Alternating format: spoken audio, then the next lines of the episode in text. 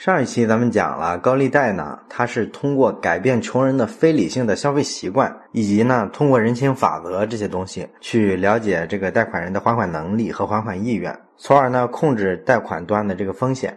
当然了，上一期咱们也留了一个扣子，咱们说前面这些所有的手段呢都解决不了一个问题，那就是这个人到最后确实没还。那今天呢，咱们就讲一下所有风险走到最后一步还是没有解决该怎么办。我在上一期的最后讲到说，实在还不了钱的时候啊，这些放高利贷的人啊，就会采用一些手段。你可能觉得我讲了半天，其实挺没劲的，扯了半天，最后人家不还钱了，你还得回到黑社会手段上。那真实情况是不是这样呢？听我慢慢跟你讲。咱们之前讲了这本《北通县地区平民借贷状况真研究》，它的作者呢吴志铎对通县的十一家放高利贷的机构做过一个系统的调查。那这个书里就记载了这十一家放高利贷的机构，他们在收款的过程中使用暴力手段的一些片段。那放款的机构啊，用武力手段来收款，这个事儿呢，在高利贷行业有一个行话叫“武交涉”，就是武力交涉的意思。那这个武交涉他们是怎么做的呢？按吴志铎在这个书里的记载啊，其实呢，无非就是扣押人家一些财产而已。比如说你是一拉黄包车的，那你借了款不还，那我会扣押你什么呢？扣押你的号衣。号衣是什么东西呢？就是制服，就相当于现在咱们说啊，出租车公司统一给出租车司机配制服。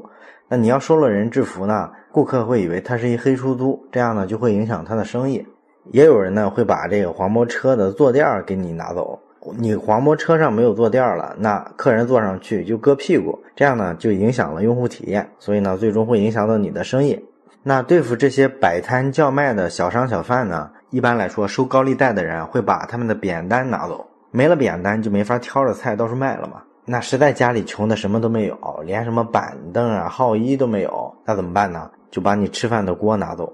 所以你看，所谓的这个高利贷的五交涉，本质上来说就是拿走你一关键物件，然后呢，用这个影响到你的生活，靠这套东西来逼着你说赶紧欠债还钱。那其实，那你说这算什么特别暴力的东西？比现在的黑社会都差远了，对吧？这是咱们讲到他所谓的武力交涉的手段。那我们再看一下这个人，他们武力交涉都派什么人去呢？是不是地痞流氓无赖呢？不是。吴志铎在这本书里呢，也记载了一个细节：这个十一家放高利贷的机构呢，每一家都有专门的一名催收人员啊，负责催债的。加起来就是十一名专门催债的人员，这十一名专门催债的人，其中有五个是妇女，有六个呢是四十到六十岁的中老年男性。你看他这个人员结构，你就知道这玩意儿不可能是什么地痞流氓无赖，他一看就不像是奔着打架去的。当然了，这些人也比较有特点哈，不论这些人男的女的，他们整体都有一个基本特征，比较刁蛮，比较泼辣，就是咱们说身边啊整天比较事儿的那种人。这帮人呢，基本就是街坊邻居们经常给他们起一些外号的那种。你比如说什么朝阳区老佛爷啊，什么友谊小区王大寡妇啊，等等等等。你一听这些外号啊，基本就能脑补出一个形象来。这基本就一胳膊上带着红箍的居委会大妈嘛。所以我们看，不论从五交社的手段上，还是执行五交社的人员上。其实也没啥暴力的，用的还是不近人情啊，给你面子造成压力啊这一类的东西，跟那个黑社会的打砸抢的暴力套路呢，完全不是一个物种。而且呢，即便说是现在我们看来啊，已经比较温柔了的这个五交社啊，在那个时候啊用的依然是非常少的。为什么呢？有这么几个原因。一个说来呢，是因为当时的这个放高利贷的人啊，他的社会地位不行。虽然咱们前面讲了，上门去要钱的这帮人啊，一般都是比较刁蛮、比较凶悍，女的呢都是泼妇的那种感觉。但是呢，总的来说啊，这帮人啊，基本都是个屌丝出身，自己呢也不是什么特别入流的人。因为当时呢，放高利贷这个行业啊，在正常的社会道德体系里啊，根本就是特别低下，在人前根本提不上台面的一种行当。你只要入了这行当，这辈子基本就再也抬不起头来了。社会上但凡有头有脸的人物啊，都不屑于跟这些放贷的人交往。即便说你通过高利贷发家致富了，混迹到上流的圈子里，别人呢也肯定是指指点点，骨子里瞧不起你。更重要的呢是，不论是清朝还是民国时候，这放高利贷啊，属于官府禁止或者限制的这种业务之一啊，官方并不支持你做这个。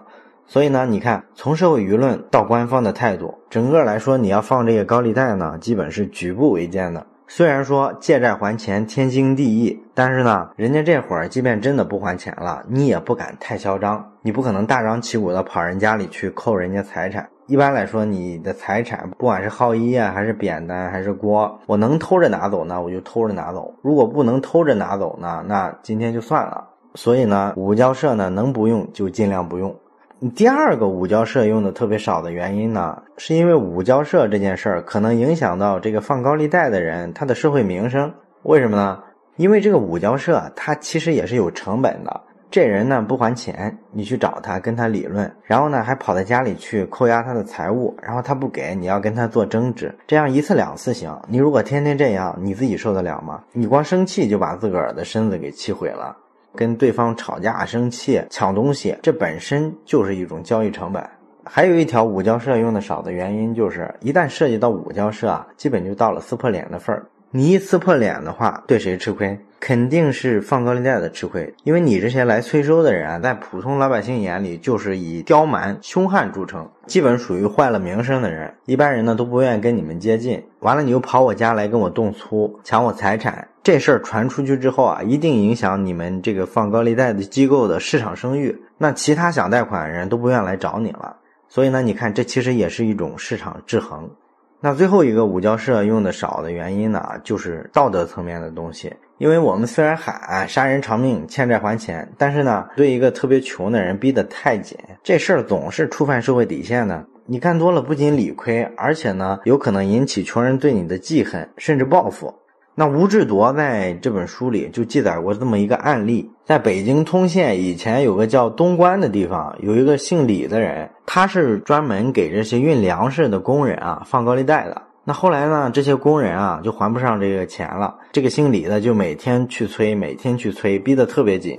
然后呢，有一天这几个工人在河边走，正好呢迎面就碰到了这个姓李的放高利贷的人。大伙儿就生气啊，就拿绳子直接把他给绑了，然后直接扔河里去了。幸亏啊，当时那河上有一艘船，看见他在求救啊，就把他给救了，这才免了一死啊。更有意思的是，这事儿后来你知道怎么样了吗？这个姓李的人啊，非常生气，但是他不敢报官，因为官府肯定是不支持高利贷的嘛，你告也没用，所以呢，他只好忍气吞声，最后干嘛了呢？改行了，人家不干这个了。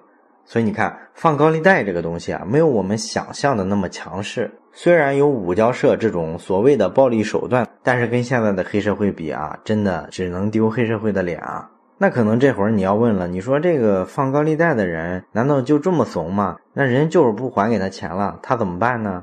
这就要说这个高利贷啊，它有个比较有技巧的地方了，它不依赖武力，它还能把风险控制的那么低啊。咱们之前说了，它的坏账率只有百分之五吗？那他是怎么做到的呢？那他用的是什么手段呢？这时候就得说另一个手段了，在武交社的对立面还有一个文交社。这个文交社是怎么和人家交涉呢？简单来说就是动口不动手。咱们前面说了，这个民国的时候啊，高利贷的形式啊，主要是印子钱。这个印子钱呢，要求你每天还款。这个文交社呢，主要干一件事儿，就是每天催你还钱，每天催你还钱。这其实就是居委会大妈的特长了，对吧？他们其实特别擅长揣摩人的心理。大家都知道，传统社会是人情社会啊，人情社会大家最看重什么？最看重的是面子。那你要看重面子这事儿就简单了，是吧？我把钱放给你，我呢是帮了你一把。那你这时候不还我钱，你一定是理亏的，你心理上一定有过意不去的地方。我就把这个做文章，把这种心理给你放大了，然后用它来压迫你去还钱。这里面就很多技巧了。你比如说，你去跟他交涉，问他要钱的时候，一定要挑地方，挑什么地方呢？专门挑人多的地方。你比如说茶馆儿比如说饭馆儿再比如说这些拉黄包车的人啊，他们一般都有一个聚众在一块儿等活儿的地方，你就找这些黄包车夫最集中的地儿去找他，当着他面问他要钱。这样干呢有几个好处，一个是省事儿，是吧？你黄包车夫不论你怎么跑，你总得到这个统一接活的地儿去落脚，那我就在这等你，好找。另一个来说呢，大庭广众之下，当着你好多同行啊跟你要钱的时候，正常来说啊你都比较顾面子。这时候呢，我当着这么多人面问你啊，你咋说话不算数啊？你讲不讲信用啊？你为什么借钱不还啊？正常人啊，这时候都有羞愧之心，当着这么多人呢，众目睽睽的压力之下，他可能就马上把钱掏出来还你了。这就是人情面子的力量嘛。当然了，这个文交社是特别讲节奏感、特别讲分寸的一种技巧。它讲究什么呢？我要逼迫你还钱，但是呢，又不能说把它做到撕破了脸，因为要把你面子毁得太厉害了之后，你这人啊就无所顾忌了。那这会儿呢，我再想要钱就难喽。所以呢，所有要账的人都掌握了一个技巧，就是把话呀说到快要决裂的时候啊，然后再拉回来，就给你顺坡下驴的机会。而且呢，去要债的人啊，通常不会干一件事儿，就是说追到人家家里去要钱。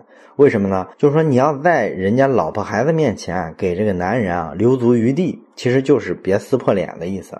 刚才咱们其实讲过一个细节，不知道你现在还记不记得？咱们讲了，这十一家放高利贷的机构里面，每家有一名催收员，那总共就是十一名。十一名催收员里面有五个是女的啊，基本上来说要占一半了。那为什么这么多女的呢？你有没有想过？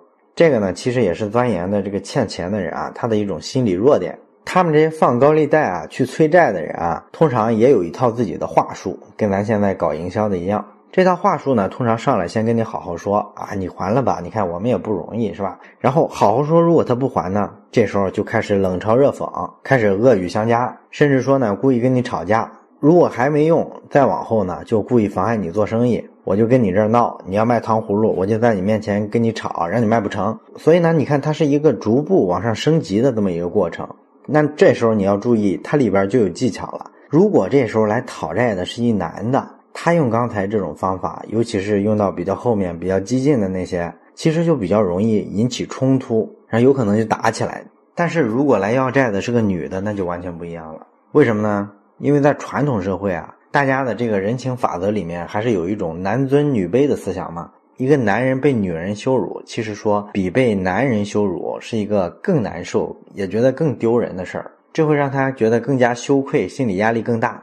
而另一方面呢，那时候的社会又讲究好男不跟女斗，你说急眼了也不能跟女人动手，因为太丢面子。那你怎么办呢？你只能打碎牙齿往肚子里咽呗。你要受不了了，你就干脆还钱嘛。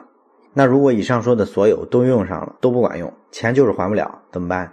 那还能怎么办？自认倒霉呗。不过呢，在自认倒霉之外，还有一种更积极的补救的办法，就是续借。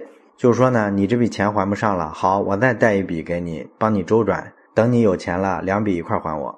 那在吴志铎的这个调查里面呢，他发现有百分之六十的这种出现还不了钱的状况，是用续借可以解决掉的。什么样的人才会给你续借呢？整体来说，你这个人啊，信用状况还是不错的。但是呢，你确实遇到了一些困难，一时呢又没有办法还钱。那我再借给你一笔钱，帮你度过这个现金流断裂的这个危机。你要知道，你续借啊，其实展示了一种姿态，是吧？你看你非常不容易，是吧？我们也知道你有困难，我们也没往死里逼你，而且呢，我们会再扶你一把。那你是不是该感谢我们呢？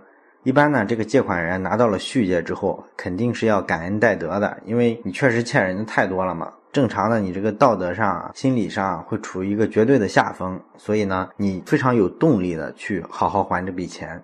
这个呢，其实用的还是一个人情关系的法则来约束你去还这笔钱。但是呢，把续借用好了之后，我们可以看到它有一种非常良性的互动在里面，它其实有点这个放水养鱼的意思，还拓展了未来的业务发展空间。因为帮过你一回之后，以后你再需要钱还会来借，而且呢，你亲朋好友需要钱，你都会把这家高利贷机构推荐给他，所以这其实是一个业务发展的非常重要的一个环节。那到这里呢，我们基本上就把旧社会是怎么放高利贷的这件事儿，它的来龙去脉完完整整的给你讲清楚了。咱们这节目呢，整体是以讲商业畅销书为主。那为什么讲了一个民国时候这么一个调查报告呢？这是因为呢，我读关于怎么放高利贷的这本书啊，看到了一个商业世界的一个新视角，就是说呢，如果你轻易的用道德的指标去看很多商业世界的东西啊，那其实你是看不到它有生命力的地方的。成年人呢，应该尽量不谈对错，多谈利弊。另外呢，这个旧社会的高利贷它能够这么成功，主要在于什么呢？在于其实他们思考问题是很有深度的。你去比较一下他们跟银行思考风险这件事的逻辑，你就能发现不一样的地方。你像银行，他们怎么看风险呢？好，你这个客户贷款有可能不还，那好了，我要把这个风险规避掉，我就要你抵押给我好的财产。那抵押财产的这个逻辑呢，是事情如果失控了，我怎么去防止损失？它是一个事后补救的逻辑，对吧？而高利贷的高明之处在于什么呢？他做事前防范，然后他琢磨怎么去用人情世故啊，用面子这些东西去约束这些借款人，让他还钱。也就是说，我不是事情出了之后去想怎么补救的措施，而是呢提前预防，别让这个结果发生。这其实是两种完全不同的思考逻辑。那很明显呢，事前就不让这个最坏的结果发生，肯定是比结果发生之后去想补救措施是更高级，也是更有远见的一种措施。那讲到这个逻辑呢，我又想起了之前咱们讲重新定义公司那本书的时候，我讲了说有些公司呢，他们为了防止员工啊离职之后啊出去抹黑公司啊，通常在员工离职的时候会让你签这个保证书、那个保密协议等等等等一堆限制，其实完全没有必要，对吧？你如果做好事前防范，把公司文化做好，公司的规范公平透明，让大家工作的舒服，那即便有员工有更好的发展，他要走了，他出去肯定不会故意黑公司一把的。现代社会谁会道德败坏到那么恩将仇报呢？所以说啊，小小的高利贷啊，体现了好多好多的商业智慧。好了，这本书我们就讲到这儿，欢迎你在留言区写下你的收获，我们下本书再见。